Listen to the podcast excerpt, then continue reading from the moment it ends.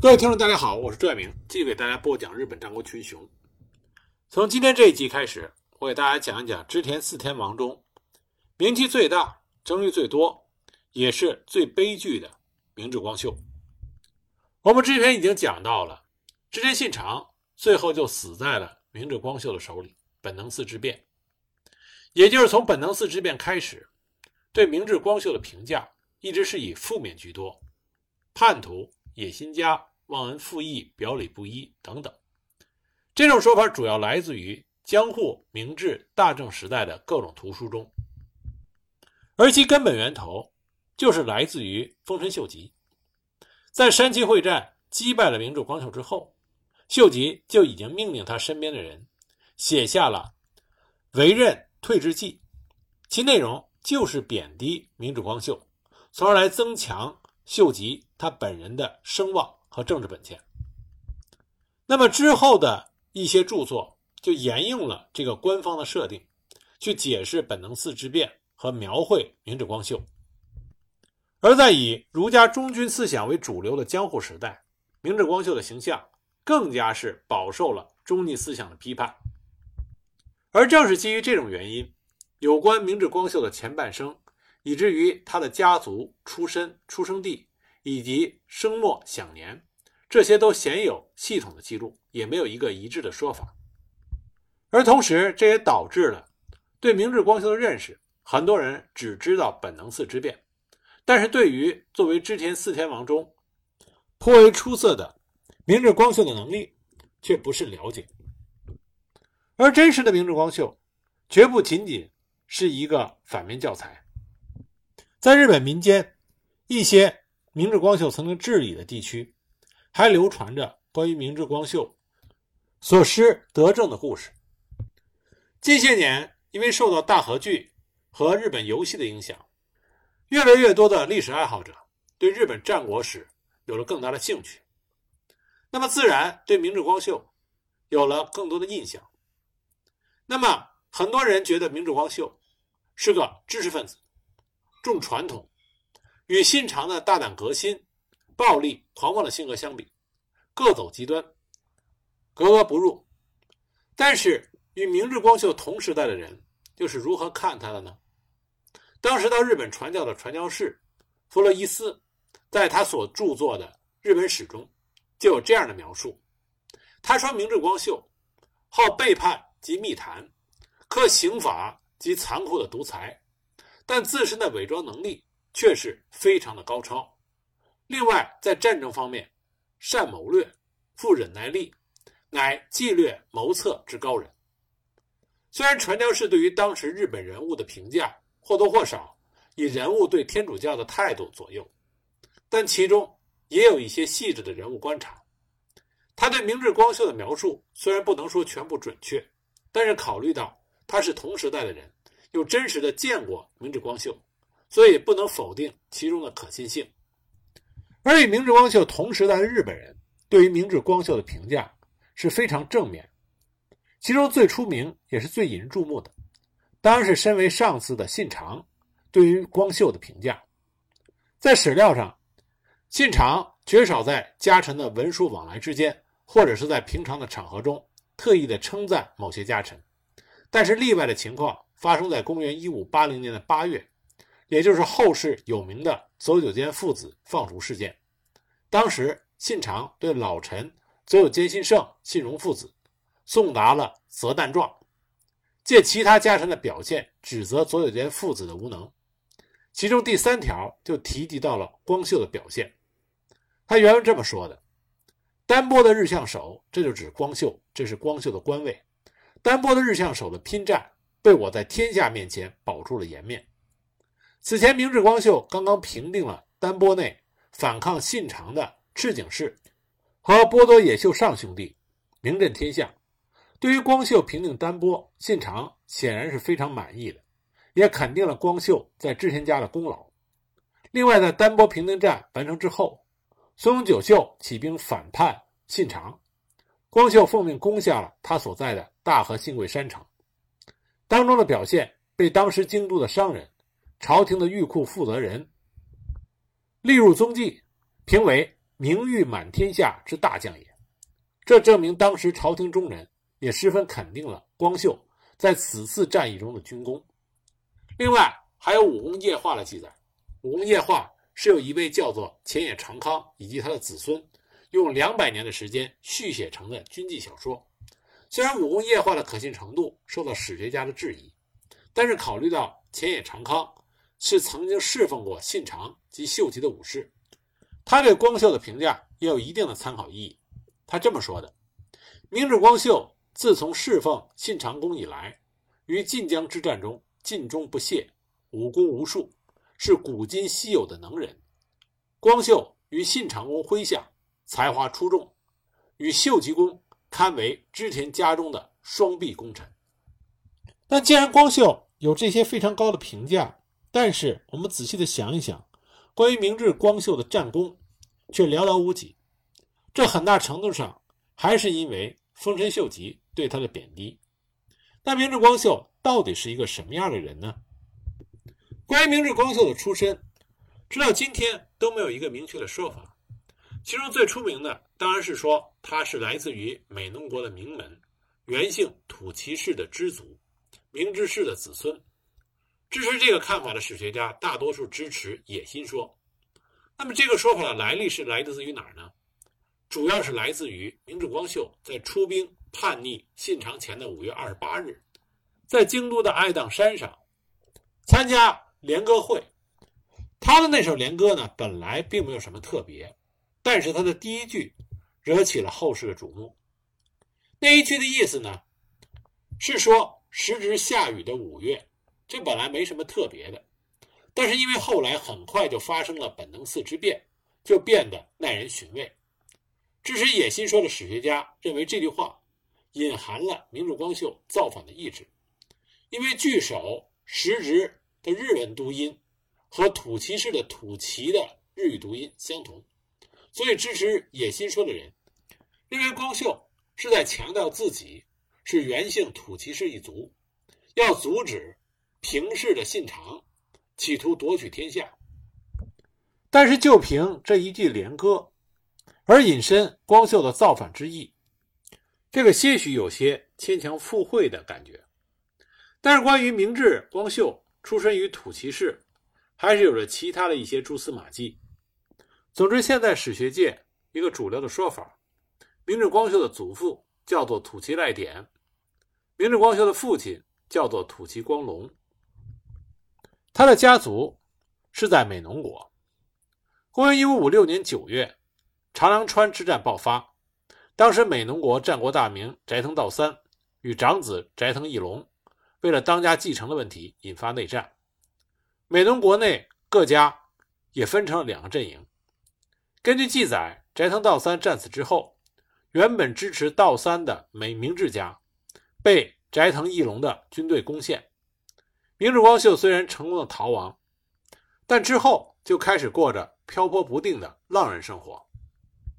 据一些史料记载，在离开了美浓之后，明治光秀曾经在越前停留，效力招仓家，而且在那里他结识了好友细川藤孝以及。幕府将军足利义昭，西川藤孝这个时候救出了被松永久秀囚禁在奈良的足利义昭。那么足利义昭呢，在得知松永久秀等人拥立了足利义荣之后，就决心要成为新的将军。他需要的是要找到一个强有力的实力派人物帮助他上洛。也正是在这种需求下，足利义昭和细川藤孝来到了朝仓家的主城伊城古城。也正是在这里，他们认识了明治光秀。足利义昭本来是希望朝仓义景能够帮助他上洛，但是朝仓义景很犹豫，因为这个时候他刚刚平定了内乱，所以没有立即理会足利义昭的出兵要求。那明治光秀就对足利义昭说：“朝仓义景不足信，唯织田信长可期也。”也正是因为明治光秀的这个建议。他改变了足利义昭的命运，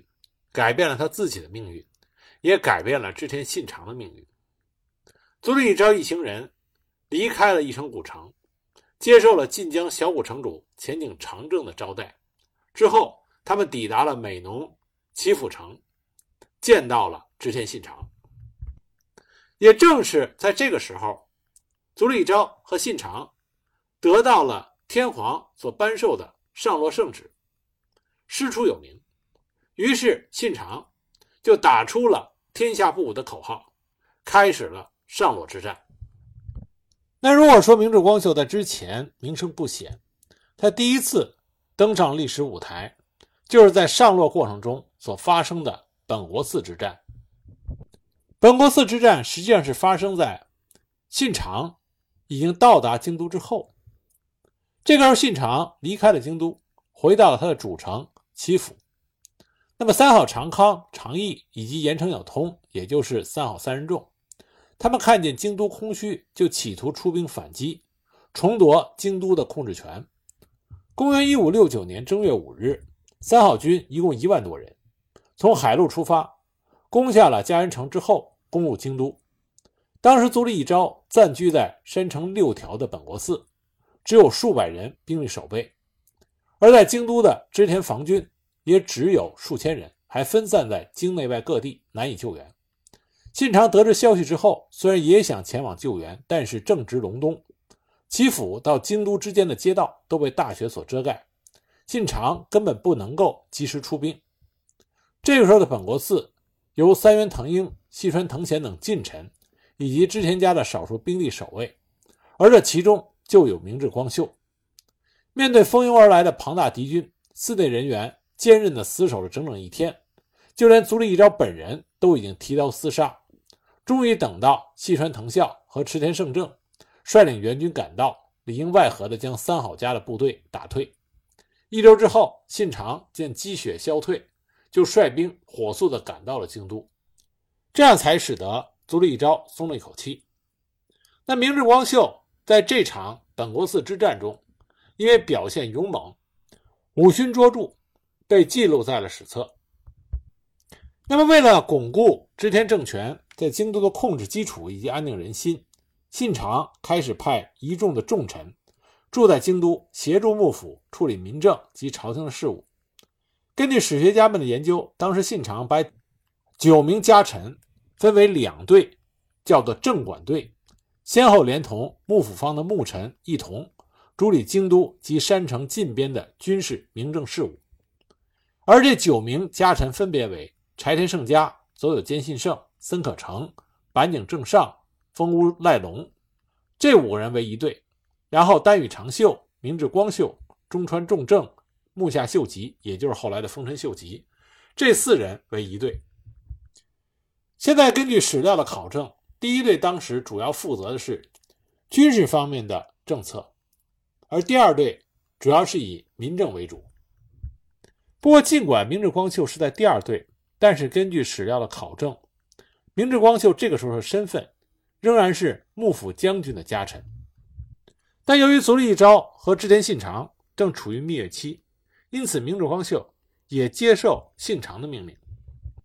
不过很快。处于蜜月期的足利义昭和信长就翻脸了。那么双方关系的破裂，最感到苦恼的自然是隶属于双边关系的明智光秀和细川藤孝这些幕府的家臣。那明治光秀他做出了自己的选择，他脱离了幕府家臣的角色，而变成了织田家的家臣。这个事情是发生在公元一五七一年，而明治光秀。转入到织田信长的麾下，对于信长来说是非常重要的。为什么这么讲呢？因为这个时候的信长正经历着他人生中第一次比较大的危机。他原来的盟友前景长政突然之间反叛他，与朝仓家形成联军，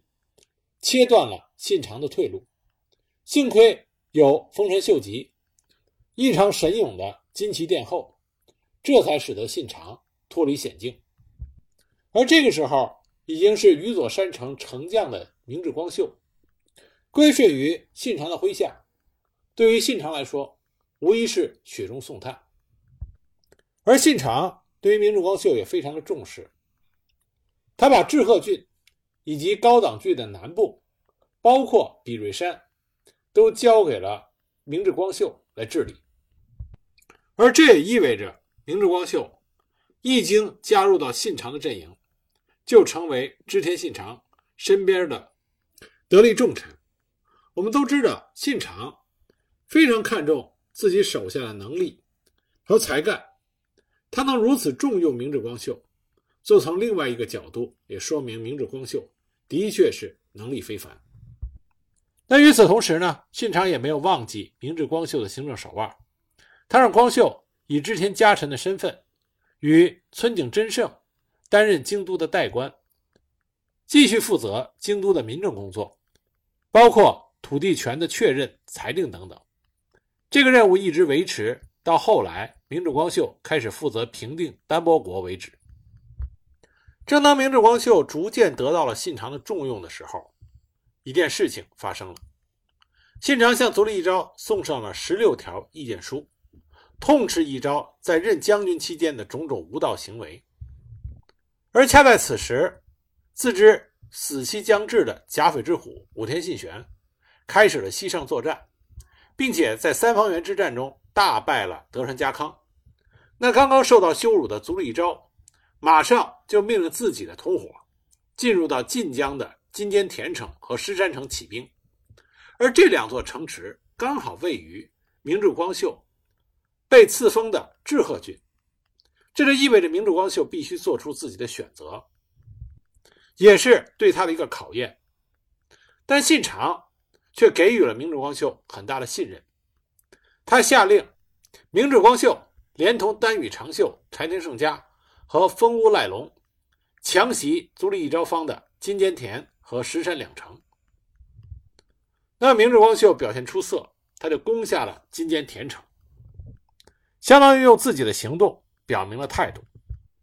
自此，明治光秀彻底也是完全的成为了信长麾下的重要将领。在驱逐了幕府将军足利义昭之后，信长就将他的兵锋指向了前井长政和朝仓义景。我们在前面讲织田信长的时候都知道。对前景家和朝仓家的作战，这是信长一生中比较重大的战役。